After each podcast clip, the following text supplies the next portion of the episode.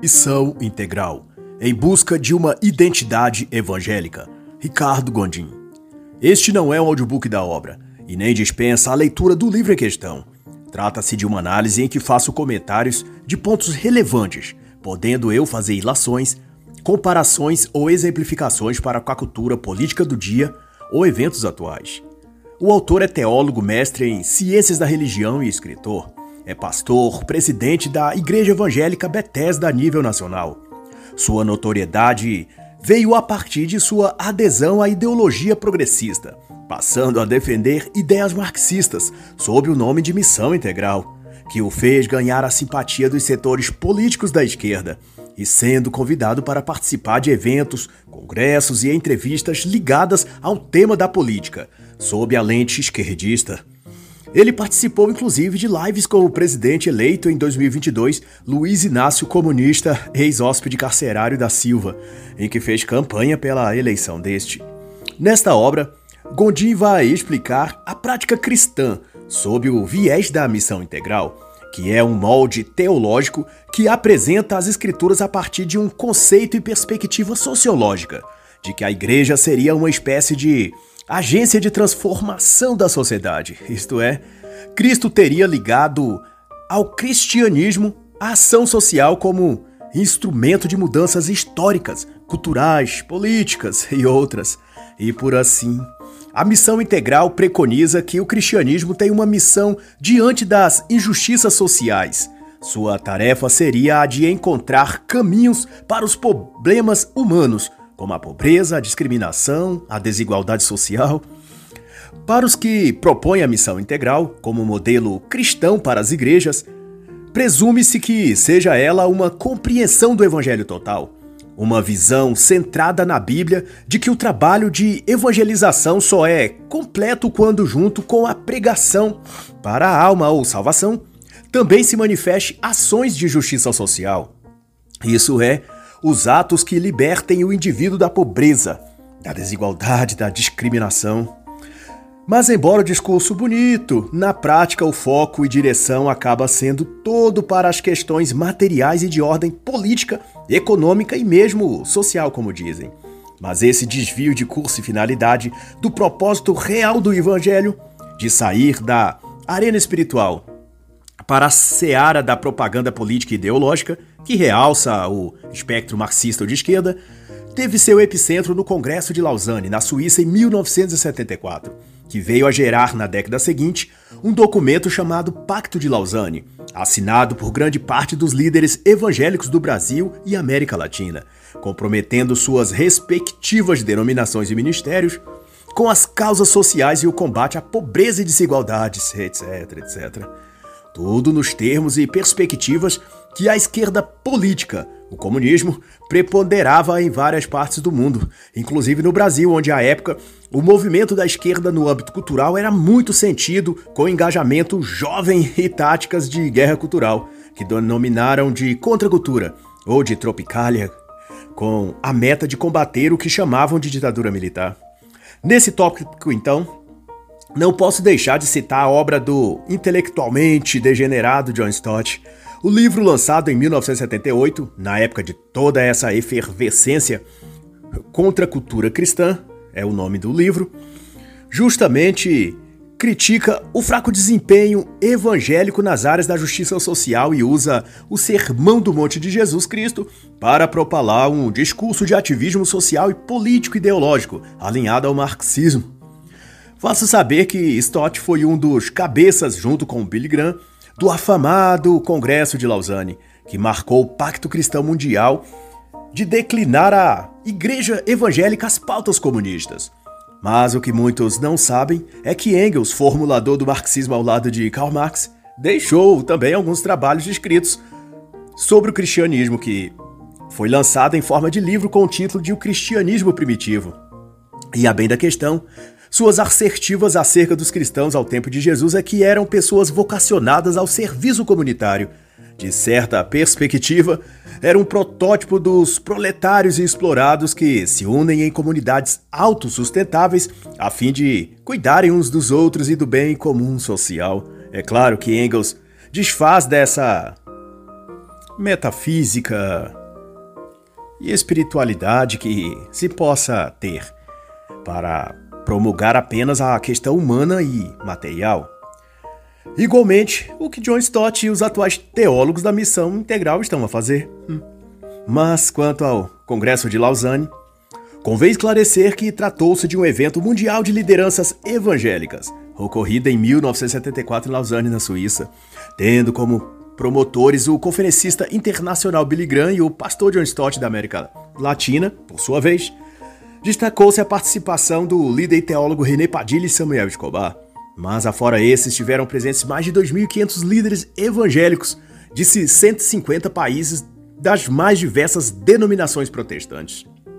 O evento durou cerca de 10 dias e consistiu em sessões plenárias e estudos bíblicos sobre novas formas e métodos de se fazer teologia no escopo da prática do evangelismo. A proposta era redefinir o que os cristãos chamam de a Grande Comissão, ou o ID de Jesus, trazendo a interpretação para o contexto do serviço e obras sociais. Como praxis do Congresso, houve um tipo de arrependimento e confissão coletiva de que eles, os evangélicos, teriam falhado com o chamado de Jesus, priorizando a parte espiritual e deixando de lado a social. Daí comprometeram-se esses líderes a retornar ao que chamaram de princípio original do Evangelho, que basicamente era o de a igreja atuar como uma ONG de ativismo social, cuidar dos pobres, arrecadação de itens para caridade, acolhimento aos negros, gays, aqueles que se identificam como minorias, e também passaria a ser mais presente no debate político, virando a chave das questões morais para as sociais e econômicas. Ou seja, as igrejas fariam maior pressão aos políticos, não em temas como família, criação de filhos ou aborto, etc., mas para que houvesse mais benefícios e assistência para os oprimidos, o morador da periferia, os jovens filhos de mães solteiras, as mulheres vítimas do machismo estrutural e por aí vai. Fato é que, decorrente desse grande evento protestante, formou-se comitês, organizações, fóruns e outros congressos mobilizados pelo interesse de difundir a perspectiva dessa missão integral da igreja que seria de propalar o evangelho junto com a ação social. Esse movimento gerou faculdades teológicas como a Fraternidade Teológica da América Latina, que criou vários núcleos nos países latinos como no Brasil, a Faculdade Teológica Sul-Americana no Paraná, esta que inclusive tornou-se vetor dos mais notórios e influentes pontas de lança da teologia da missão integral, instituições de caráter diretamente voltada ao ativismo social evangélico também foram formados como o RENAS, em 2003, Rede Evangélica Nacional de Ação Social e tantos outros. E aqui vale a pena atentar para o que escreve Ivo Tonet na obra Marxismo Religiosidade e Emancipação Humana, em que ele analisa a crença religiosa a partir da ideia de emancipação ou liberdade humana, sob a ótica marxista. E diz então que a acepção moderna do termo emancipação foi adquirida desde o pensamento de Karl Marx, dando a essa expressão a conotação de justiça social, no sentido de que a liberdade ou emancipar-se condiz ao indivíduo apoderar-se de uma condição social livre, ou libertada, melhor dizendo, das bases opressoras da sociedade. A saber, o capitalismo, a pobreza, a injustiça social, a discriminação. E é inegável que a missão integral, assim como sua irmã gêmea, a Teologia da Libertação, partem dessa mesma concepção. E no que diz respeito ao movimento Lausanne e ao pacto social que dele resultou, uma parte do segmento evangélico comprometeu-se com o contingente marxista, com um disfarce ou máscara cristã protestante. Doravante, por razões diversas, os sectários dessa doutrina teológica da missão integral negam sua relação com Marx, com o comunismo e até com a teologia da libertação. E, como explicado por Ivo Tonet nessa mesma obra, mas se referindo à ideologia marxista, o comunismo, quando diluído na religiosidade, produz uma subjetividade tal na interpretação dos conteúdos teológicos que, para os que estão ali envolvidos, eles não percebem no primeiro momento o caráter dúbio daquelas propostas e ideias. Para eles, tratam-se apenas de um processo de evolução ou uma questão de priorizar o ser humano em face do que é o correto ou, simbolicamente, o amor ao próximo. também chamam de consciência social. E é exatamente sob esse encantamento que parece estar Ricardo Gondim ao se ver como ele se empolga ao falar dessa teologia alvissareira da missão integral. Ele usa termos como evangélicos brasileiros incendiados com o Pacto de Lausanne.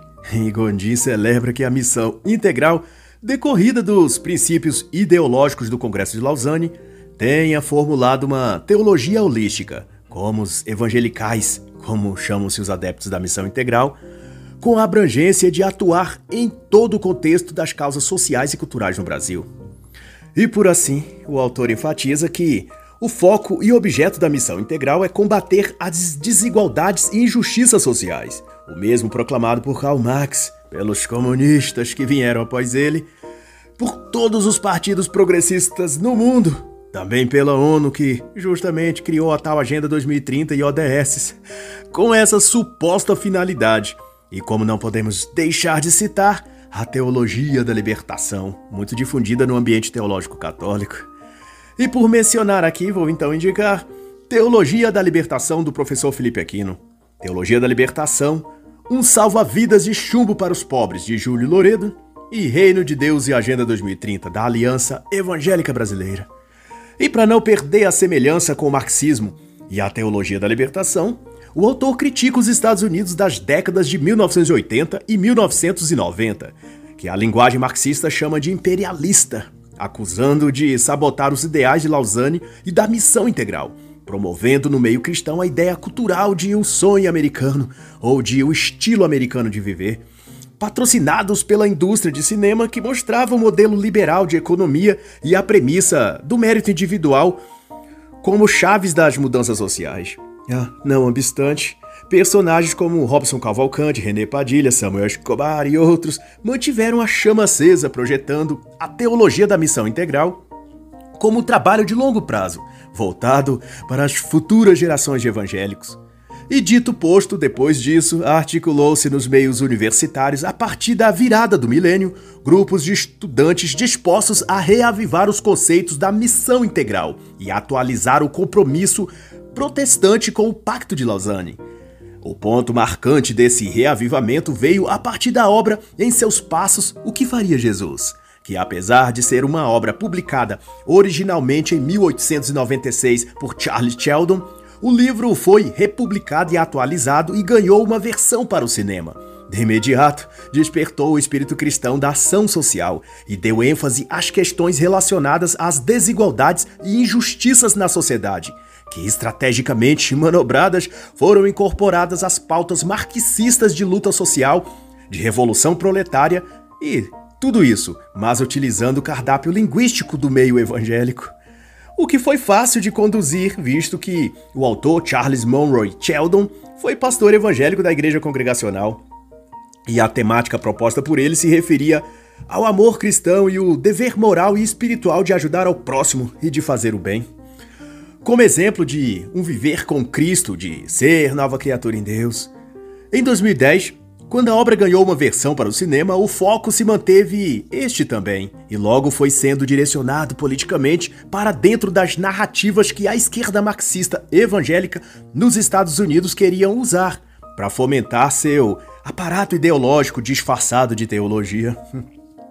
Mas, porém, a grande retomada mesmo, de acordo com o autor, veio de um novo conceito de teologia denominado Teologias Latino-Americanas, que teve seu porta-voz maior em René Padilha, fundador da Fraternidade Teológica Latino-Americana, que passou a fomentar discussões teológicas a partir de um revisionismo bíblico, devotado a interpretar as escrituras desde uma visão da missão social da igreja, que seria, porventura, cuidar dos pobres.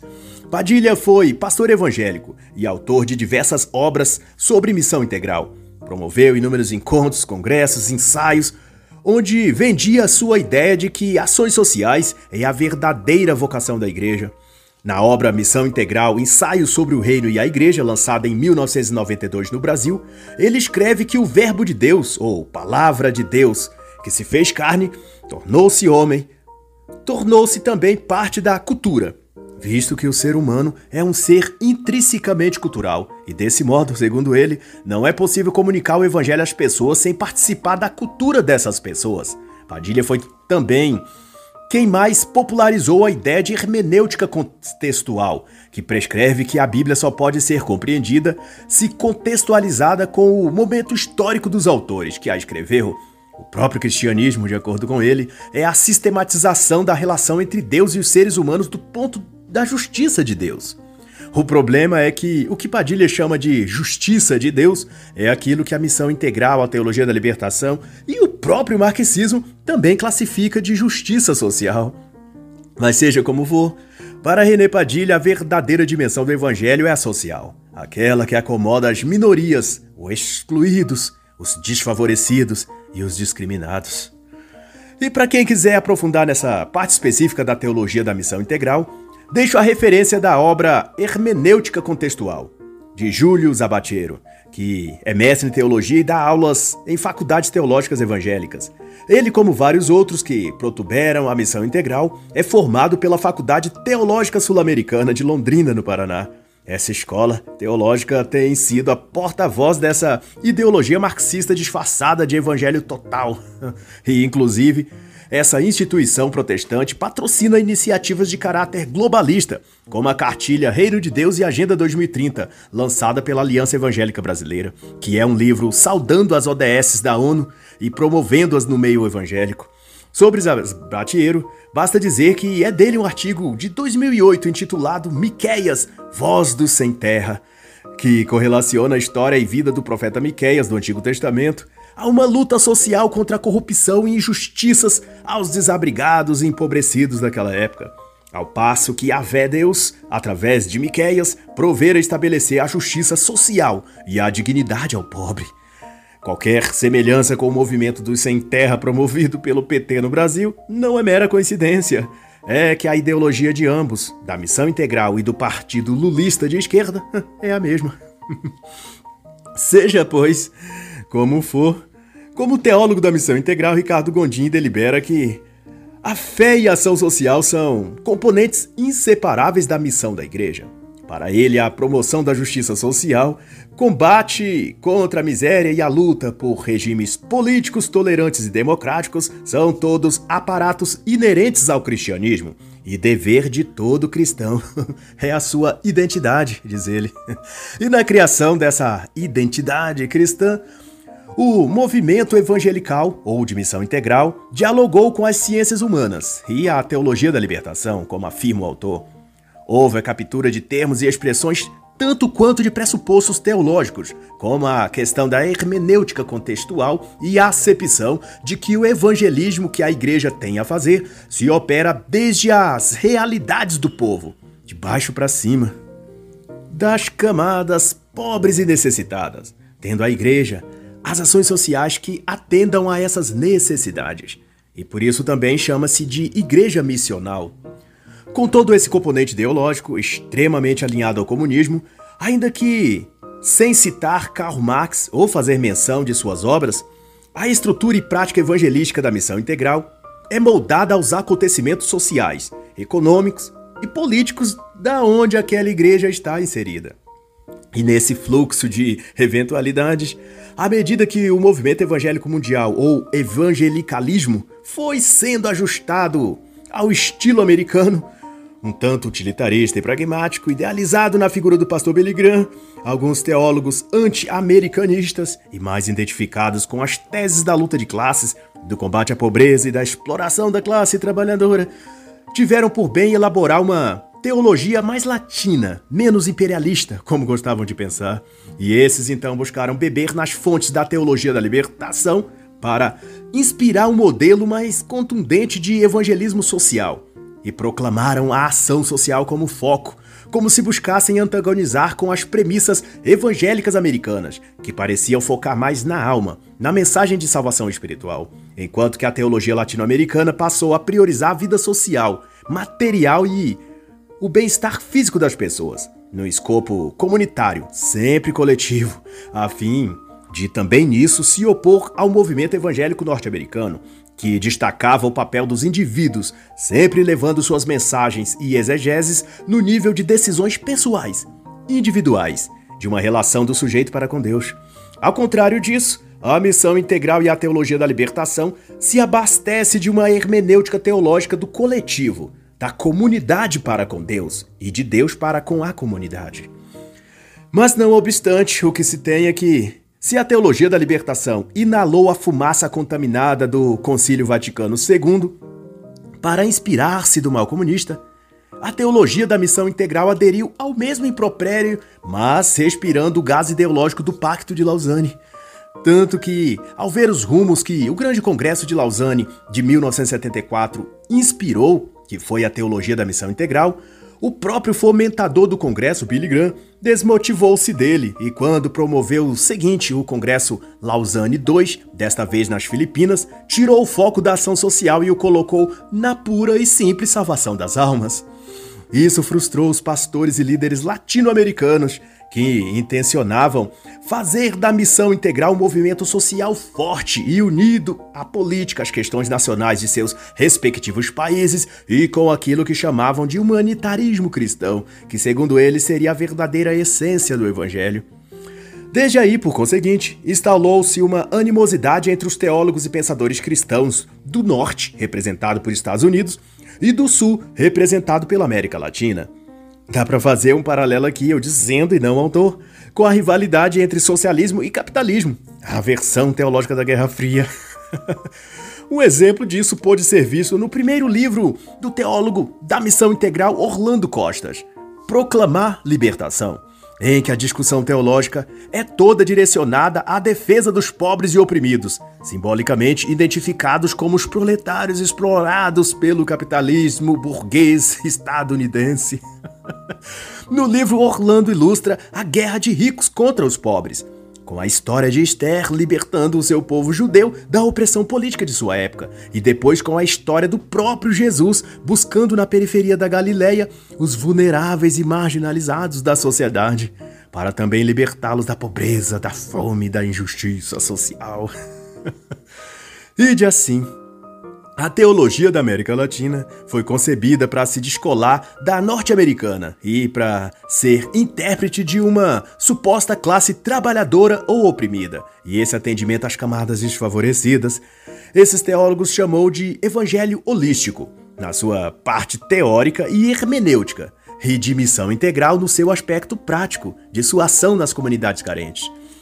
E falando um pouco do contexto histórico dessa rivalidade entre Norte e Sul, Desde 1974, em Lausanne, a delegação de teólogos latino-americanos casou fissura entre os congressistas, pois desses partiram as propostas ideologicamente progressistas, sobretudo por trás de dois personagens, Ené Padilha e Samuel Escobar. Foram deles que partiam os conceitos de pecado social e evangelho social, que propunha a ideia de que o pecado não é um mal individual, mas um problema social, algo da coletividade. Cure, portanto, a sociedade, a comunidade e as pessoas se salvarão.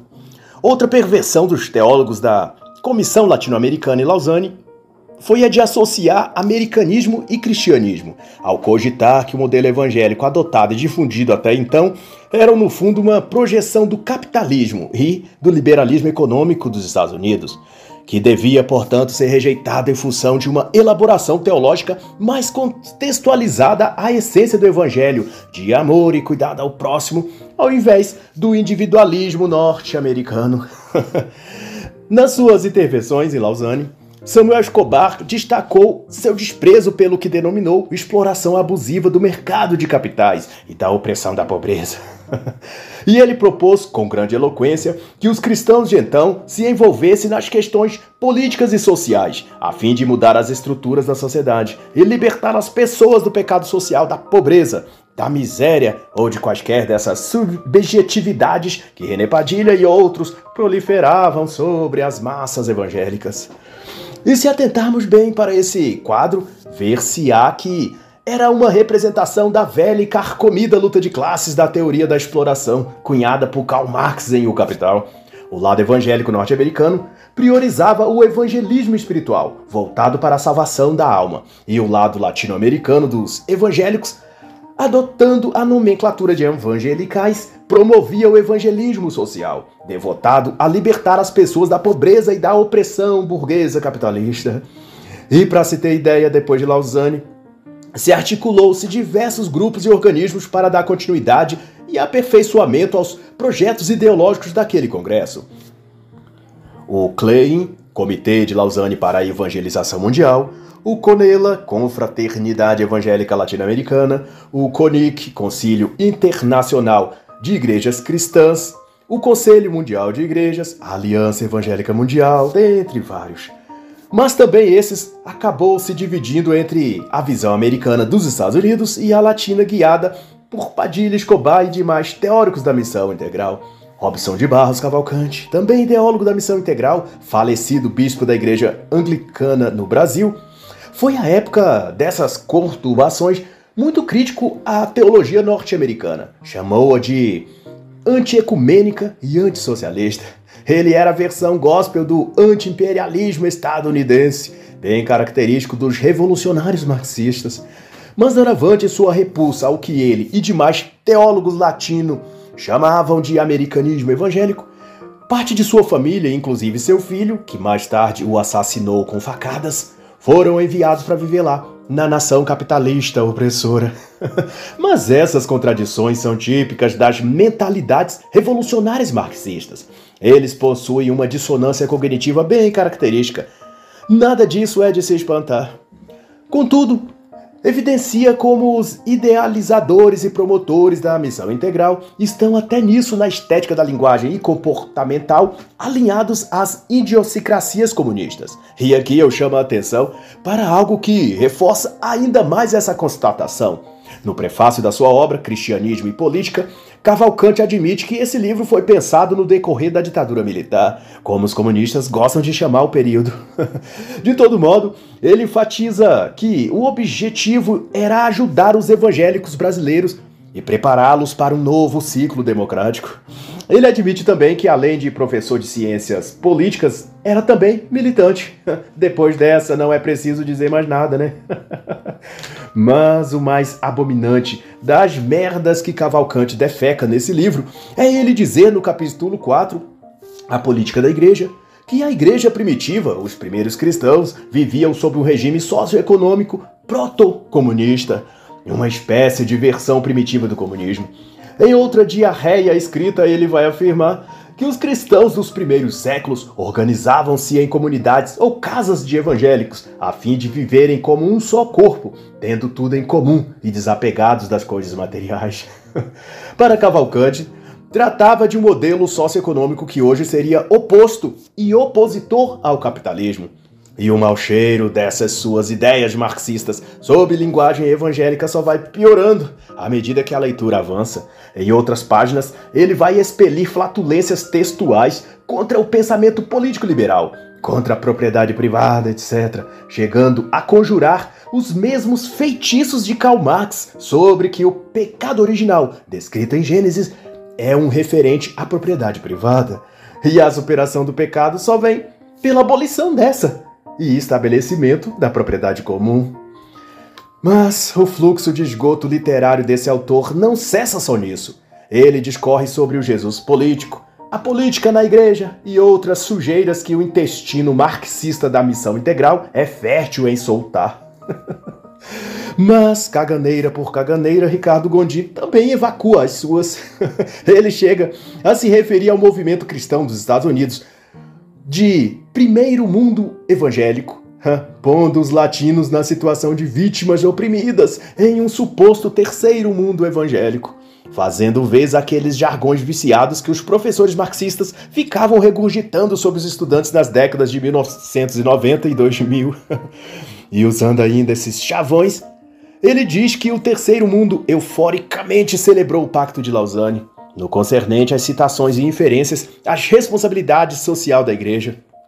Em um dos parágrafos do pacto é expressado que o dever cristão de engajar-se na libertação política, na ação social e no envolvimento sociopolítico, de onde a igreja estiver atuando. E assim Gondim segue, excretando fezes verbais citando Júlio Zabatiero e novamente Robson Cavalcante e John Stott, para encher de ideologia marxista as fraldas teológicas da missão integral, que dentre outros estrumes estercou que a iniciativa, ou o espírito de Lausanne, estava ameaçado pela declinação dos evangélicos à direita, o que seria um retrocesso.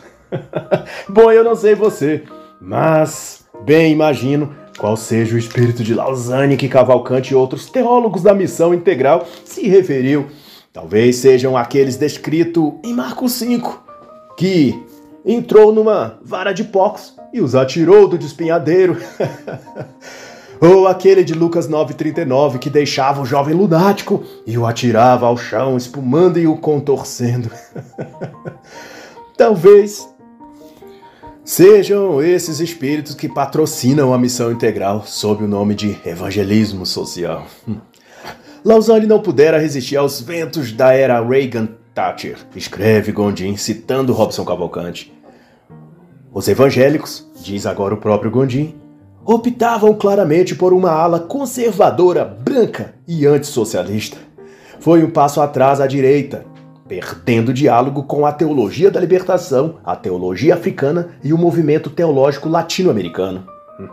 E o autor reduz a discussão ao velho e péssimo vitimismo esquerdista. Ele diz que o movimento evangélico norte-americano era rico e o latino era pobre. Logo, a teologia do norte prevaleceria nos grandes espaços da opinião e gosto público evangélico. Mas na verdade se tratou sempre de conteúdo e não de forma. Aquilo que a teologia latina oferecia não era interessante e nem soava verdadeiro para a maioria das pessoas. Enquanto que o que evangelistas e missionários treinados pela teologia norte-americana anunciavam conectava-se aos anseios e experiências dessas pessoas, de tal que lhes parecia mais com a verdade do que com a concorrente teologia da missão integral. Não se trata de se ter mais dinheiro para se fazer mais congressos, publicar mais livros ou abrir mais templos e centros de estudos. Sempre se tratou de conexão com a verdade, com os valores espirituais que a verdadeira mensagem evangélica buscou difundir. A missão integral é como um rato imundo e pérfido. Rói tudo por onde passa, não deixa nada inteiro como antes e espalha doenças aonde quer que coloca as patas. Vede que, aonde se chegou a teologia da missão integral, seminários teológicos, faculdade de teologia, editoras de livros, igrejas, denominações, nada ali ficou no lugar. Houve frieza espiritual, desânimo para orar e se santificar, sermões perderam a vida e inspiração, mas parecendo discurso político de algum candidato. E os escândalos de pecados sexuais e imoralidade se multiplicou. Nada fica de pé aonde chega esse câncer teológico chamado missão integral. E esse potencial destrutivo dessa corrente teológica, eu tenho por certo que seja pela penetração marxista que houve nela. Seu aparelhamento pelas ideias progressistas deformou quaisquer possibilidades ou intenção inicial que ela tivesse de realizar algo bom e útil às pessoas ou ao cristianismo. E mesmo que arrogue atender aos pobres e desfavorecidos na sociedade, assim como o próprio marxismo, a praxis missão integral piora a vida das pessoas aonde for implantado. No caso do comunismo, na prática, ele tira as chances de empreender, de crescer ou de mudar sua situação por seu esforço pessoal. E a teoria da missão integral, por sua vez, age na alma dos crentes, tirando delas a devoção religiosa, a espiritualidade e, consequentemente, a fé e a esperança, pois a faz reinterpretar ou ressignificar a vida e experiência cristã, ao ponto dela perder qualquer conexão com Deus, fazendo-a presa nas questões humanas e temporais desse mundo, luta social, combate à fome, movimento pelo direito disso, daquilo, protesto sobre essa ou aquela questão. Enfim, a pessoa é submersa por assuntos e dramas políticos, econômicos e sociais exaustiva e permanentemente, não conseguindo respirar outro ar senão esse. Ela se torna uma bomba humana prestes a explodir, saturada de angústias pelas situações sociais dela ou daquelas que ela convenceu-se que era a sua missão cristã ajudar. Pressionada psicologicamente para achar soluções humanamente impossíveis, que é eliminar a pobreza, a doença, promover a justiça e a igualdade. E por último, sobrecarregada de um preso espiritual, mas sem ter mais a fé no transcendente para lançar essas aflições em Deus em oração pois o preço pago por ela para entrar no trem da missão integral foi perder a fé e a comunhão com Deus. Daí seus joelhos param de se dobrar, sua cabeça de se curvar, e sua alma de se despir de si mesmo, e sua voz para de confessar a Deus que nada pode sem ele. A missão integral também leva ao orgulho de o homem achar que cabe a ele e que ele é capaz de criar nesse mundo o jardim do Éden, onde a igualdade e a justiça reinarão. E para que fique claro como a missão integral se esvaziou do conteúdo espiritual da vida cristã e se abasteceu do materialismo dialético e humanitarismo, oco do marxismo, cito que assevera Robson Cavalcante na obra A Utopia Possível, em busca de um cristianismo integral. Ele diz: Em outras palavras, há pobres porque há ricos. A questão é a seguinte: é lícito se ter uma segunda casa quando a maioria não tem a primeira?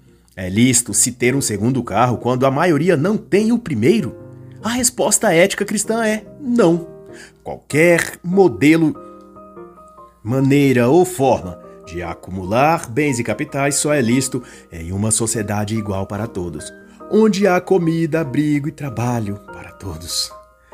E como, pois, nada disso nunca irá acontecer nesse mundo, os adeptos da missão integral acabam puxados para dentro de um gigantesco redemoinho de pressupostos e promessas e aspirações que nunca jamais se viabilizarão e que são aquelas mesmas que Karl Marx profetizou que eram possíveis e em seu nome Lenin, Stalin, Fidel Castro, Nicolás Maduro, Kirchner, Lula, Evo Morales e muitos outros tentaram ou ainda tentam fazer a utopia do paraíso aqui na Terra mas que no lastro dessas tentativas deixam mortos aos milhares.